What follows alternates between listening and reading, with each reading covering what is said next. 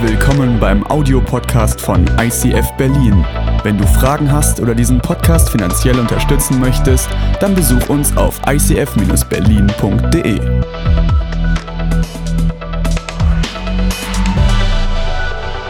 Das erste, was mir eingefallen ist, war ein Witz, weil ich manchmal finde, dass Gnade extrem ungerecht ist, oder? Kennt ihr das, wenn jemand so gnädig gegenüber einem ist? Und ich möchte den Witz erzählen, brauche aber ein paar, ähm, paar Unterstützer. Und der eine ist zum Beispiel Davis hier am Keyboard, unser Goldfinger.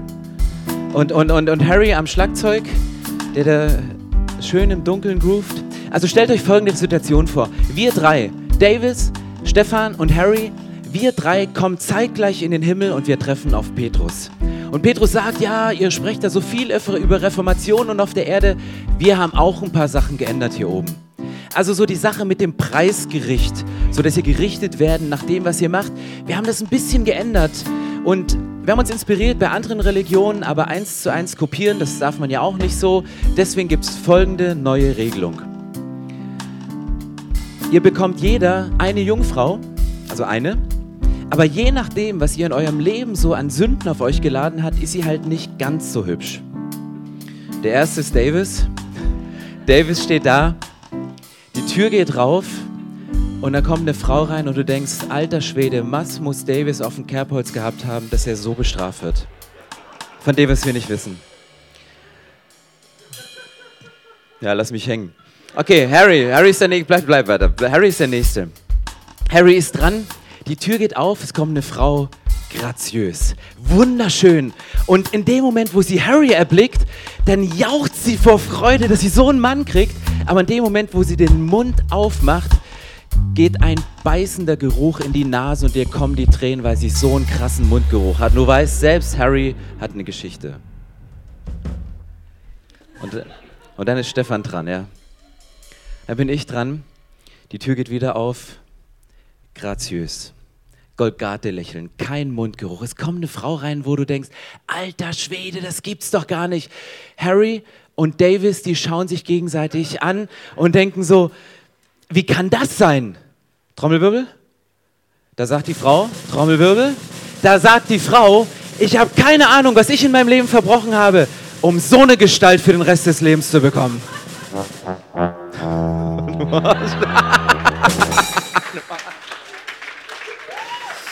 Also wenn du heute zum ersten Mal da bist, die Kirche liebt meine Witze. Also immer vorher. Nicht, manchmal funktioniert es mit der Pointe nicht, aber danke.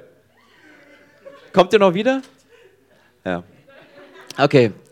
Heute Thema Gnade, sola gratia, allein durch die Gnade. Und ich möchte euch heute mit auf eine Reise nehmen, um das Thema nicht so, nicht so äh, nochmal durchzulutschen, weil es ist 500 Jahre alt und eigentlich sollen wir es verstanden haben. Aber ich denke so, ich glaube, dass das eine ganz neue Bedeutung hat für uns und dass wir vielleicht heute eine andere Nuance legen würden in das Thema Gnade, als es Luther damals vor 500 Jahren gemacht hat. Und um uns dem Thema zu nähern, möchte ich am Anfang ein zweites Wort, dem Wort Gnade hinzufügen. Und zwar ist es das Wort Gesetz. Und ich weiß nicht, ob du dich ein bisschen in der Bibel auskennst. Wir haben immer diesen, diese Balance zwischen Gesetz und Gnade. Und es gibt auch in Kirchen so zwei verschiedene Gruppen. Es gibt immer die Gnadenfraktion, die, die machen immer Gnade über alles. Und, und die Gesetzlichen sagen immer, du darfst nicht zu viel Gnade predigen, weil dann wird die Kirche irgendwann sündenvoll. Und manchmal geht es uns auch selber so. Ich weiß nicht, ob du schon mal gemerkt hast, dass du manchmal sehr gnädig bist mit Menschen und manchmal auch sehr gesetzlich auf dein Recht pochst. Und manchmal auch unbegründet. Ich merke das bei mir, dass ich manchen, manchen Menschen gegenüber gnädiger bin als anderen. Und ich weiß manchmal nicht warum. Manchmal mag ich einen Menschen mehr und bin deswegen gnädiger. Und da sagt die Bibel, das ist kein Unterschied. Wenn Gott über Gnade spricht, dann sagt die Bibel, das ist ohne Ansehen der Person, ohne den Hintergrund, ohne dem, ob ich die, den Menschen mag oder nicht. Und wir kategorisieren Menschen manchmal. Es kann so weit gehen, dass ein Typ reinkommt und du merkst auf den ersten Anblick, den mag ich nicht. Und du hast noch kein Wort mit dem gesprochen, du kennst ihn nicht, nur weil dich die Nase von ihm an deinen Ex-Freund erinnert, hat er schon abgegessen. Und du bist ungnädig, egal was er macht. Wie er riecht, wie er redet, wie er sich bewegt, dann zappelt er immer so rum. Er so komische Angewohnheiten. Und du bist einfach total ungnädig. Kennst du diesen Moment? Du regst dich tierisch auf. Und ich glaube, das geht hinein bis in Kirchen, dass wir immer diese Gnadenseite haben und die Seite von Gesetz. Und es zieht sich auch durch die gesamte Bibel durch. Und deswegen ist mein erster Punkt heute, und ich steige gleich mal tief theologisch ein, mein erster Punkt heute ist, das Gesetz wurde nicht erfunden und uns nicht gegeben, um es zu halten, sondern um dran zu scheitern. Das Gesetz in der Bibel wurde uns nicht gegeben, um es zu halten, sondern um dran zu scheitern. Denkst du, oh, ganz schön weit aus dem Fenster gelehnt, Herr Pastor. Ja, ich lehne mich bewusst weit aus dem Fenster. Warum? Ich erzähle euch den Hintergrund. Mose war der Erste, der mit dem Gesetz in Berührung kam. Das waren die zehn Gebote. Und dieser Mose, der kam vom Berg Sinai runter. Er hatte hier eine Steintafel, er hatte hier eine Steintafel.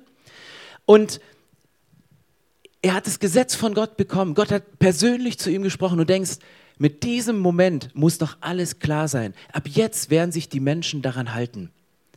Aber was passiert unmittelbar, nachdem er vom Berg Sinai mit diesen zwei Gebotstafeln runterkommt? Das erste ist, er sieht, wie die Leute sich ein goldenes Kalb gegossen haben und um dieses goldene Kalb herumtanzen. So, hey, ja, ja, ja, ja, hey, ja, hey, ja. Also wie Davis immer zu Hause in der Dusche tanzt. Also so, so, so richtig um das goldene Kalb rumtanzen. Und das Zweite, was passiert, und du denkst, Mose, hast du die Gebote nicht gelesen? Hast du nicht zugehört, dass Gott zu dir gesprochen hat? Du sollst dir keinen Götzen machen und du sollst nicht töten, stand auch da drin. Mose ordnet an, 3000 Menschen zu töten. Und das Erste, was er macht, er tötet, er lässt 3000 Menschen töten. Und du denkst, das kann doch nicht sein. Das Gesetz wurde uns nicht gegeben, um es zu halten, sondern um dran zu scheitern. Und du verstehst es vielleicht nicht. Und vielleicht sagst du heute, hey Stefan, ja gut, das ist jetzt zu weit weg von mir. Ich habe mir noch nie ein goldenes Kalb gegossen. Nein, hast du nicht. Aber vielleicht fährt dein goldenes Kalb, fährst du mit ihm jeden Samstag in die Waschanlage und polierst es danach. Oder du konfigurierst es dir noch, weil du es noch nicht leisten kannst. Oder, oder vielleicht steht der gemoddet unter deinem Schreibtisch. Ich weiß es nicht, was ein goldenes Kalb ist. Aber es kommt auf einmal so nahe. Es wird auf einmal so plastisch. Vielleicht sagst du ja, ich habe auch noch nie jemanden umgebracht. Ja, logisch. Aber bist du schon mal mit dem Fahrrad von einem Autofahrer geschnitten worden in der Stadt? Von diesem hirnlosen, verbrannten Arschloch, der nicht sehen kann, dessen Horizont so weit ist wie die von einem Barbie-Ponyhof? In dem Moment sagt Jesus in der Bergpredigt, sobald du jemanden Schimpfwort, also Jesus sagt halt Dummkopf, aber Dummkopf, wer sagt, hast du schon mal, du Dummkopf, du hast mir Vorfahrt genommen. Also, äh, macht ja keiner mehr. Deswegen, ähm, ich sage manchmal Worte im Auto, wo deine Mama übrigens Becky mal sagte, ach so spricht ein Pastor im Auto. Also vorsichtig, wenn du fremde Leute mitnimmst. Es passiert schon mal, aber Jesus bringt es mit der Bergpredigt auf ein neues Level und er, er, bezieht sich immer aufs Alte Testament und sagt, das waren die zehn Gebote, das steht im Alten Testament, ich aber sage euch. Und dann setzt Jesus die Latte nochmal hoch und du denkst, das halte ich ja nie wenn schon das Angucken einer Person, einer Frau mit lüsternem Blick Ehebruch ist, wenn schon Dummkopf ein Schimpfwort ist, ah, dann, dann schaffe ich das nicht. Und wozu ist die Bergpredigt da? Warum sagt das Jesus nicht,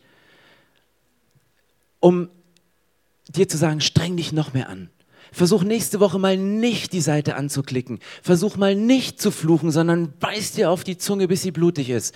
Sondern die Bergpredigt ist dafür da, genau für diesen Punkt um selbst dem letzten selbstgerechten Typen zu sagen, du wirst dran scheitern, du wirst es nicht schaffen, du hast keine Chance. Das Gesetz ist nicht gegeben, um es zu halten, auch wenn wir es anstreben, es zu halten, sondern es ist gegeben, um dran zu scheitern, weil dann die Gnade kommt. Und das sagt die Bibel an anderer Stelle. Paulus sagt, je größer das Scheitern ist, umso größer wird die Gnade. Und er sagte, ja, sollen wir jetzt mehr Scheiß bauen? Sollen wir jetzt mehr Sünde? Ich sagte, nee, nee, das nicht. Komme ich gleich noch drauf. Aber merkt ihr den Zusammenhang? Gesetz ist gegeben, nicht um es zu halten, sondern dran zu scheitern.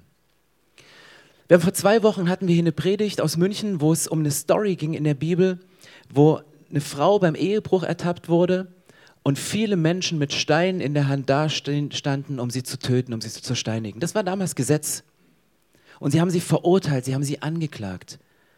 Und es war eine geniale Predigt, könnt ihr euch gerne nochmal anhören, von Tobi Teichen aus München. Aber dann ist meiner Frau ein ganz, kleine Detail, ein ganz kleines Detail aufgefallen und sie sagte, weißt du, was am Ende dieser Geschichte war? Es gab zwei Reaktionen. Die Menschen, die da standen mit den Steinen, ja, sie haben die Steine fallen gelassen, aber sie haben sich umgedreht und sind weggegangen. Aber die Frau, die blieb auf dem Boden liegen. Nachdem Jesus etwas auf den Boden geschrieben hat, nachdem er gesagt hat, wenn sie dich nicht anklagen, klage ich dich auch an, nicht an. Gehe los und sündige nicht mehr. Mach's nicht nochmal. Und das ist der Unterschied, glaube ich, wenn wir unter Gnade sind. Es steht nicht in der Bibel, warum sich die Leute umgedreht haben, ob sie schuldbewusst sich umgedreht haben, ob sie um Vergebung gebeten haben, steht nicht drin, sondern nur, sie kehrten sich um und gingen weg von Jesus. Und diese Frau, die eigentlich vielleicht die Gegenwart von Jesus nicht so ausgehalten hätte, sie bleibt liegen und setzt sich dieser Herrlichkeit, dieser Heiligkeit, dieser Gnade aus. Und das ist, glaube ich, der Unterschied zwischen Gesetz und Gnade. Ich glaube, unter Gesetz, wenn wir versuchen, immer gesetzlich zu sein, unter Gesetz arbeitet der Mensch, unter Gnade arbeitet Gott. Unter Gesetz versuche ich, einem Anspruch gerecht zu werden. Aber unter Gnade arbeitet Gott durch mich, dann arbeite ich nicht dafür. Und ich habe einen ganz simplen Vergleich. Du kannst nicht unter Wasser sein, ohne nass zu werden. Und du kannst nicht unter Gnade sein, ohne heilig zu leben. Das geht nicht. Bist du schon mal ins Wasser gesprungen, ohne nass zu werden? Anja, mit Neopren geht's, deine Haare sind trotzdem nass geworden. Es geht nicht. Du kannst nicht unter Wasser springen, ohne nass zu werden, genauso wie du nicht unter Gnade sein kannst, ohne heilig und heiliger zu werden. Und deswegen ist unter Gnade ist es wie, es ist eine andere Welt, es ist eine andere Dimension, die die Bibel beschreibt. Und ein zweiten Satz, der mir wichtig geworden ist die Woche, unter Gesetz kann selbst das Beste nicht bestehen, aber unter Gnade kann jedoch das Unwürdigste gerettet werden. Unter Gesetz, mit den Maßstäben, die Jesus in der Bergpredigt ansetzt, sagst du, ich kann nicht bestehen, ich schaffe es nicht, keine Chance. Aber gleichzeitig diese, dieses Versprechen von Gnade zu sagen, hey, selbst das Unwürdigste, das dunkelste Loch in deiner Seele, das tiefste Tal, durch das du je durchgegangen bist, das Menschenunwürdigste, was mit dir passiert worden ist, das kann unter Gnade bestehen, es kann geheiligt werden. Und Gott hebt es nochmal hoch, hebt es auf ein neues Level. Und sagt, ihr Menschen, sorry, ihr werdet es nicht schaffen. Und deswegen braucht es auch das Gesetz, deswegen braucht es das Gesetz, um uns dran zu reflektieren. Angenommen, es würde nirgends niedergeschrieben stehen, dass man in einer Stadt nur 50 km/h schnell fahren darf. Es wären keine Schilder in der Stadt und es gibt das Gesetz nicht. Und trotzdem ist es irgendwie da. Dann würde ich wie gewohnt mit 70, 80, 90 durch die Stadt fahren und ich würde immer Post bekommen und sagen, Sie sind zu schnell gefahren, Sie haben da was übertreten, Sie haben da einen Fehler gemacht. Ich sage, ich, Nein, wieso habe ich, es, es, war kein Schild, es gibt kein Gesetz. Ich, ich würde die Gnade nicht verstehen, auch wenn jemand kommt und sagt, hey Stefan, ich zahle den Strafzettel für dich. Ich würde Gnade nicht verstehen, wenn ich das Gesetz nicht kenne. Und deswegen kommt in der Bibel immer dieser Zusammenhang zwischen Gesetz und Gnade. Und du musst das Gesetz verstehen, du musst dich im Gesetz reflektieren, um Gnade ergreifen zu können, um in dieses Wasser reinzuspringen, um zu verstehen, was da passiert. Und ich möchte euch mitnehmen in ein Bild, von dem ich glaube, dass, ähm, dass Gnade eine ganz andere Dimension hat. Und ich möchte ein Bild gebrauchen von einem Haus, von einem Haus, in dem zwei Arten von Menschen leben. Die eine Sorte von Mensch sind Menschen, die haben ein sehr, sehr gutes Gehör, aber gleichzeitig wohnen in diesem Haus auch Menschen, die taub sind und die nichts hören. Ähm, und dann kommt zuerst der Mann mit dem guten Gehör, kommt in einen Raum, wo richtig gute Musik läuft. Haben wir Musik? Harry, bist du noch mein Freund? Kannst du mal irgendwas spielen? Also so, also ist ein Raum, da läuft Musik und dann kommt dieser Mann mit diesem sehr guten musikalischen Gehör rein und dann, dann stellt er so fest, ähm, da läuft eine gute Mucke. Irgendwann, wenn nicht. Ähm, und Davis, bist du? Der mag mich. Oh. Und, und, und, dann steht er so in diesem Raum und denkt, wow. Dann fängt er an mit seinem Fuß so zu hüpfen. Dann fängt er an zu schnipsen. Dann kommt die Hüfte dazu. Und dann, dann merkst du auf einmal, die Musik, die geht so richtig ins Blut rein und dann, dann tanzt er und so. Und geht, geht das noch schneller? Das geht bestimmt noch schneller, oder? Also ich bin ja schon. Und, und, du denkst, es geht so. Ich, ich bin nicht so der beste Tänzer. Gibt es einen Tänzer hier? Komm, Romina, du bist bestimmt gute Tänzerin. Und, ähm. Oh! Ja, guck mal. Das sind Menschen mit einem guten Gehör. Und guck mal, die, die, die, die, die können diese Bewegung, es ist, sieht viel besser aus als bei mir. Und jetzt stellt euch folgende Situation vor. Jetzt kommt ein Mann, der taub ist. Bleibt mal hier, bleibt mal hier. Das ist, ich brauche äh, eine hier, bitte eine hier. Ähm, jetzt kommt ein Mann, der taub ist, kommt in den Raum rein und sieht die beiden Mädels tanzen, wie sie sich zur Musik bewegen. Aber er hört nichts. Also mach mal Stopp, bitte. Guck mal, er hört nichts, aber ihr tanzt weiter, weil ihr hört ja die Musik. Also, sie bewegen sich und dann denkt er, die scheinen irgendwie Spaß zu haben, die beiden. Die bewegen sich und die tanzen und dann fängt der Taube an zu beobachten, was sie machen. Und machen dann immer so. Und dann, dann fängt er auch an, erst mit dem Fuß, dann fängt er an zu schnipsen und dann, dann macht er das so ein bisschen nach. Und, und irgendwann schafft es der Taube, der nichts hört, den, der, der die Musik, vielleicht kannst du Musik nochmal einspielen, weil es ist dann einfacher. Danke. Dann, dann irgendwann siehst du keinen Unterschied mehr zwischen uns beiden. Also irgendwann.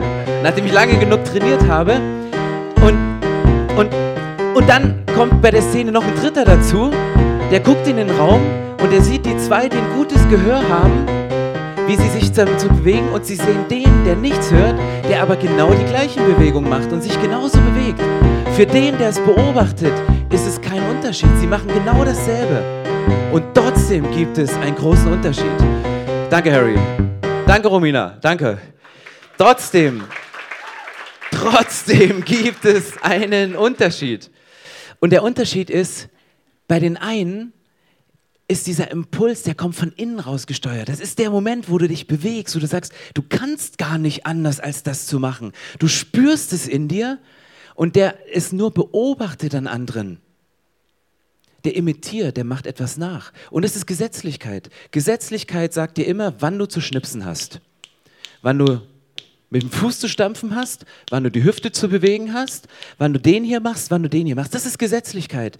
Und viele Menschen, viele Christen reflektieren immer an den Aussagen des Pastors am Sonntag in der Predigt, am Verhalten von jemandem, der, der ein cooles Leben führt und sagt, hey, das ist ein Vorbild für mich, ich möchte es auch so leben. Und wir bleiben manchmal an diesem Punkt des Imitierens, des ich lese im Gesetz, was ich darf und was ich nicht darf, bleibe ich stehen. Aber die Bibel bleibt bei dem Punkt nicht stehen, weil sie sagt, unter Gnade zu leben ist wie ins Wasser zu springen und du kannst nichts anderes als heilig zu werden. Das ist wie ein, ein innerer Impuls, das ist etwas, was von, von innen herauskommt und was mit dir etwas macht. Ich gehe noch mal rein, um das ein bisschen deutlicher zu erklären, anhand dieses Bildes, was die Bibel dazu sagt. Im Epheserbrief ist ein bisschen längerer Text, Epheser 2, Vers 8, da steht, noch einmal. Also Allein da könnt ihr schon wieder aufhören. Ich meine, Paulus spricht hier gleich über Gnade. Und es geht ihm genauso wie uns. Er sagt, übrigens, nur auf Verdacht, dass ihr es beim letzten Mal nicht verstanden habt, als ich über Gnade gesprochen habe. Ich sage es euch noch einmal. Und vielleicht sage ich es nochmal, weil Du hast zugehört, aber hast nicht verstanden. Noch einmal, ja? Also er bringt dieses noch einmal. Ich erkläre es euch, weil es ist wichtig, was jetzt kommt, weil mir ist es wichtig, dass ihr das versteht. Und dann geht er und sagt, durch Gottes Gnade seid ihr gerettet und zwar aufgrund des Glaubens. Ihr verdankt eure Rettung also nicht euch selbst, nein, sie ist Gottes Geschenk. Sie gründet sich nicht auf menschliche Leistung, sodass niemand vor Gott sich mit irgendetwas groß tun kann, denn was wir sind, ist Gottes Werk. Er hat uns durch Jesus Christus dazu geschaffen, das zu tun, was gut und richtig ist. Gott hat alles, was wir tun sollen, vorbereitet. An uns ist es nun, das Vorbereitete auszuführen. Er bringt genau diese Spannung und sagt, es ist nicht menschliches Werk. Es ist nicht ein Gesetz lesen und es zu halten. Es ist nicht etwas zu imitieren. Es ist nicht etwas nachzumachen, was der Pastor am Sonntag gesagt hat. Es ist es nicht, sondern der Glaube ist ein Geschenk von Gott. Und in dem Moment, wo du das Geschenk von Gott annimmst, passiert etwas in dir und es verändert sich etwas in dir drin. Und du spürst auf einmal, dass da Gott was vorbereitet hat, dass da so ein, so ein göttlicher Move ist, so ein geistlicher Rhythmus, dem du gar nicht anders kannst, als dem zu folgen. Und dann gehst du diesem Punkt nach. Und warum bin ich mir in diesem Punkt so sicher, dass es in uns etwas geben muss, was uns in einen heiligen Lebensstil reinführt? Weil ich glaube, dass sich mit Jesus, mit dem Neuen Testament, hat das Gesetz seinen Aufenthaltsort verändert. Mit Jesus gab es das Gesetz nicht nur im Alten Testament auf den zwei steinernen Tafeln. Und lass uns mal hier ein bisschen reingehen in diesen Text, der in der Bibel steht. Hebräer 8, Vers 10 ist die Rede davon, aber nach dieser Zeit werde ich mit dem Volk Israel einen neuen Bund schließen. Man sagt im theologischen Fachjargon, man spricht von einem Gnadenbund. Up, Thema Gnade ist ja heute dran. Also es ist die Rede von einem neuen Bund, von etwas Neuem, was passiert. Und der wird ganz anders aussehen. Ich schreibe mein Gesetz in ihr Herz. Es soll ihr ganzes Denken und Handeln bestimmen. Ich werde ihr Gott sein und sie werden mein Volk sein. Hebräerbrief. Die nächste Stelle, 2. Korinther 3. Jeder weiß, dass ihr selbst ein Brief Christi seid. Du und ich, wir sind ein Brief von, von Jesus, der, der geschrieben worden ist, den wir in seinem Auftrag geschrieben haben, nicht mit Tinte, sondern mit dem Geist des lebendigen Gottes. Nicht auf steinerne Gesetzestafeln wie bei Mose, sondern in menschliche Herzen. Und hier hat mein guter Freund Luther vor 500 Jahren die genialste Übersetzung gefunden überhaupt. Was schreibt er, um diesen Vers richtig zu übersetzen? Er schreibt nicht auf steinerne Tafeln, sondern auf fleischerne Tafeln, nämlich eure Herzen. Der nimmt genau dieses Bild und sagt, da gab es diese zwei Seiten der Gebote, da fünf und da fünf, aber ich habe es nicht darauf festgemeißelt, sondern ich habe es auf euer Herz geschrieben. Ich habe es auf euer fleischernes, auf euer formbares, auf euer lebendiges Herz geschrieben. Und da ist das Gesetz. Und da, da kommt manchmal dieser Impuls her, Dinge nicht zu tun oder Dinge zu tun. Da kommt manchmal dieses leise Säuseln des Geistes, was wir auch Gewissen nennen. Und das sagt die Bibel in Römer 2, Vers 15. Sie sagt, durch ihr Handeln beweisen sie, dass Gottes Gesetz in ihre Herzen geschrieben ist, denn ihre Gewissen und ihre Gedanken klagen sie entweder an oder sprechen sie frei. Hier ist ein ganz enger Zusammenhang zwischen dem Gewissen, was in dir drin ist, und die Bibel spricht immer davon, dass der Heilige Geist in dir mit diesem Gewissen zusammenarbeitet, ganz eng. Und dass daraus, je nachdem, wie du auf Gewissensmomente reagierst, es entweder zu einem Freispruch kommt oder zu einer Anklage. Und die Anklage, die muss gar nicht mal so sehr von außen kommen, das kann eine Selbstanklage sein. Weil da rutschen wir wieder so schnell in die Gesetzlichkeit rein. Weißt du, wir versuchen nach dieser Predigt das Gesetz zu halten und merken dann, ich habe es geschafft, zwei Tage clean, was passiert dann? Du wirst stolz, weil du denkst, du hast es geschafft. Und Stolz ist was, was die Bibel unter diese Kategorie bringt und sagt, nee, ist nicht gut. Oder du merkst, du schaffst es nicht. Was passiert? Du fällst wieder in Minderwert, in Selbstmitleid. Und es ist genauso schlimm wie Stolz. Weil Selbstmitleid, Minderwert ist nicht das, was Gott über deinem Leben ausspricht, sondern er spricht einen Wert zu. Aber das nicht aus dem, was du schaffst oder was du nicht schaffst, sondern daraus, weil er sagt, das Gesetz ist in deinem Herz aufgeschrieben. Und es spricht dich frei oder es klagt dich an. Und es sind so Momente, wo ich merke, ich habe manchmal das Gefühl, dass das bei mir in meinem eigenen Leben und ich habe auch das Gefühl von unserer Generation, dass wir manchmal gar nicht mehr so sensibel sind, weil wenn immer so eine Stimme des Heiligen Geistes kommt, meistens leise, die sagt, fluch jetzt nicht, weil die Radfahrerin, die dir gerade die Vorfahrt geschnitten hat, kann nächsten Sonntag in deiner Predigt sitzen. Und dann ist meine menschliche Stimme manchmal lauter. Und oft übertönen wir so leise Stimmen und, und, und blättern sie nieder in dem, wie wir dagegen sprechen. Und deswegen glaube ich, dass wir in Bezug auf unseren Glauben, auf unser Gewissen einen Zugang haben. Und ich bin davon überzeugt, dass der Glauben, den du hast, dass das der Kanal ist, durch den die Gnade zu dir fließt. Weil was sagt die Bibel in Epheser 2? Denn aus Gnade seid ihr gerettet durch Glauben und das nicht aus euch, Gottes Gabe ist es.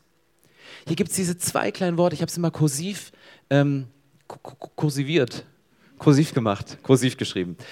Aus Gnade und durch Glauben. Wie kommt Gnade in deinem Leben? Wie entfaltet sich Gnade? Wie kannst du mehr unter dieser Gnadendusche sein? Blödes Wort, aber wie, kannst du in, diese, in dieses Wasser eintreten und dass Gnade und Heiligkeit in deinem Leben größer wird? Das passiert aus Gnade bist du gerettet, aber es passiert durch den Glauben durch. Durch das, was du glaubst. Und für mich ist das Wort Glauben, ich mache es mal ganz einfach, ist für mich ein schwangeres Wort.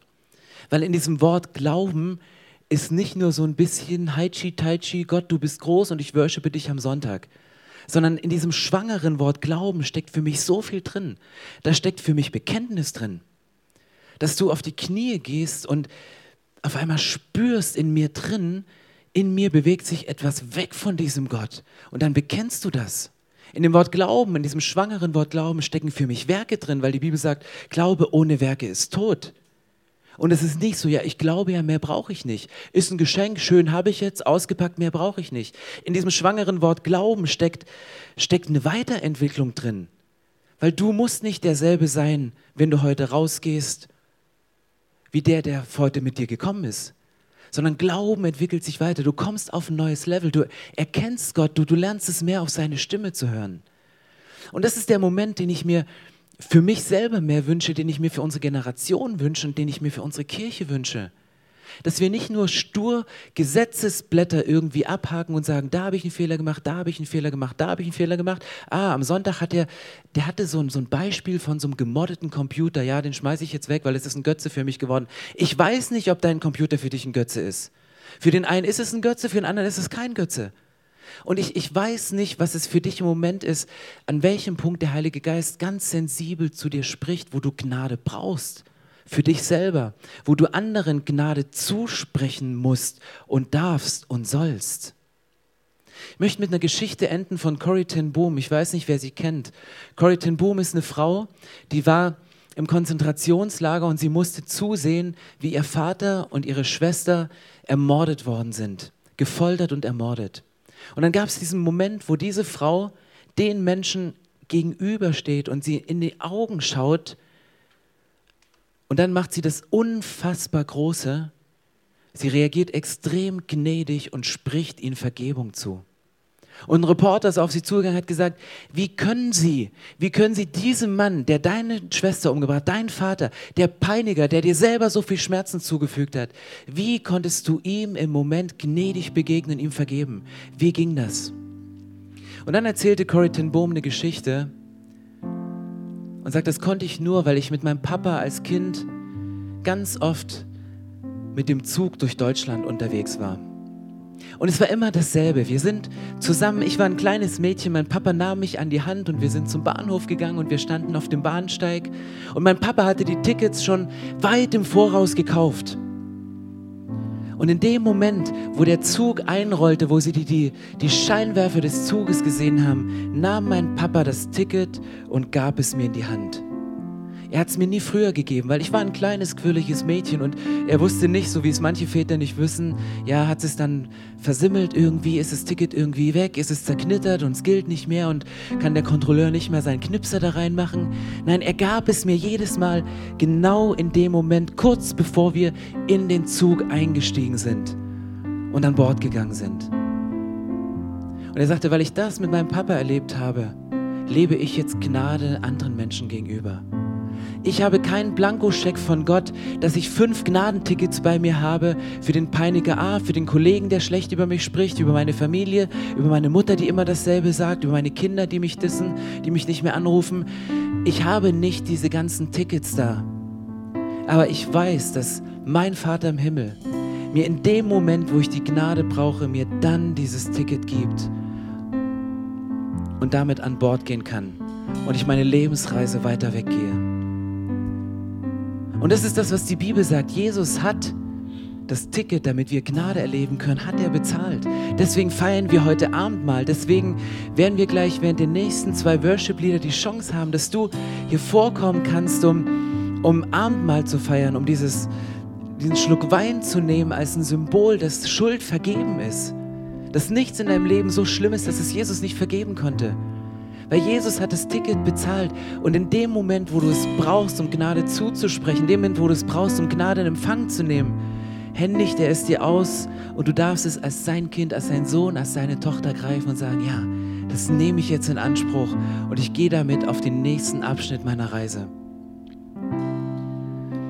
Und ich wünsche mir so sehr, und das, da kommt mein pastorales Herz hoch, wir haben auf dem Abendmahlstisch heute noch was anderes hingelegt, und zwar ist das eine Get-Free-Liste. Und dort haben wir mal die zehn Gebote aufgelistet, nochmal in ihrer Reihenform, wie sie da stehen. Und wir haben unter die zehn Gebote mal überlegt, was es heute bedeuten könnte. Weil ich glaube, dieser Moment der Reflexion ist gut.